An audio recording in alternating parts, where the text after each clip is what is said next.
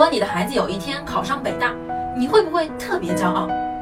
但孩子可能不是这么想的。赵一欢因为被父亲信任大哭，这个事情让我想到啊，我之前一个同学的故事。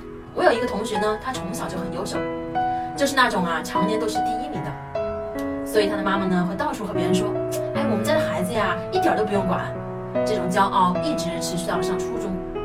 初中的时候呀，他早恋了，准确的是说呢，他暗暗恋。让他的成绩一落千丈，从年级第一跌到第十，然后继续往后跌，跌到周围的同学都看着他笑话，跌到老师每次考完试之后都会拿他当反面的例子来说。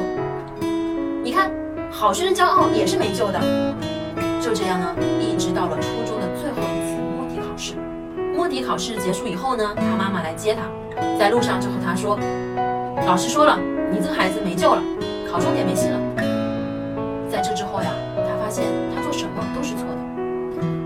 看课外书，那叫博学；现在看课外书，那叫不务正业。他从此开始自暴自弃。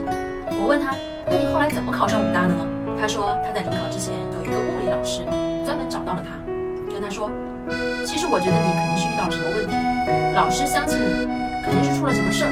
那一刻他发现，还是有人没有放弃他的。所以在考前呢，他就拼命的努力了一把，然后考上了重点高中。